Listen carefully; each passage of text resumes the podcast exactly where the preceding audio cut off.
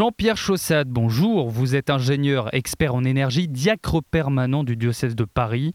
Vous nous faites aujourd'hui votre chronique Cri de la Terre. On vous écoute. Chers amis auditeurs, comme vous le savez, les pays du monde entier se retrouvent à Dubaï du 30 novembre au 12 décembre pour la COP28 qui réunit les chefs d'État du monde entier autour du climat. Ce rendez-vous de grande importance a trois objectifs principaux.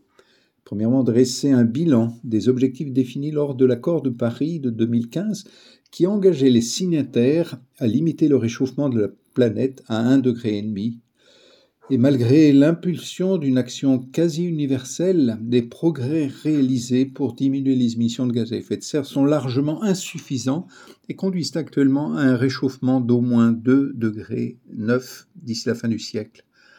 Deuxièmement, prendre conscience de la nécessité d'une accélération des progrès collectifs et d'un sursaut mondial, et pour cela inscrire la sortie des combustibles fossiles comme nouvelle résolution. Troisièmement, organiser le fonds pour les pertes et dommages liés au climat, débloquer les mécanismes financiers pour l'adaptation, la transition et le développement dans les pays qui ont besoin d'aide pour passer directement à la transition écologique.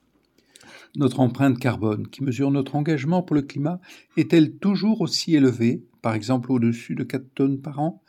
Avons-nous réfléchi aux moyens de la réduire dans les années à venir? Choisissons-nous la sobriété? Achetons-nous des appareils de meilleur rendement pour réduire notre consommation d'énergie?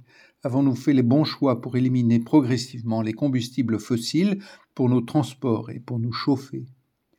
Si nous voulons que les chefs d'État prennent des engagements ambitieux, il appartient à chacun de nous, en fonction de nos moyens financiers, de donner l'exemple par nos choix de vie d'une diminution importante de notre empreinte carbone. Merci beaucoup Jean-Pierre euh, Chaussade. Je le rappelle, vous êtes ingénieur, expert en énergie et diacre permanent du diocèse de Paris. Excellente journée à vous.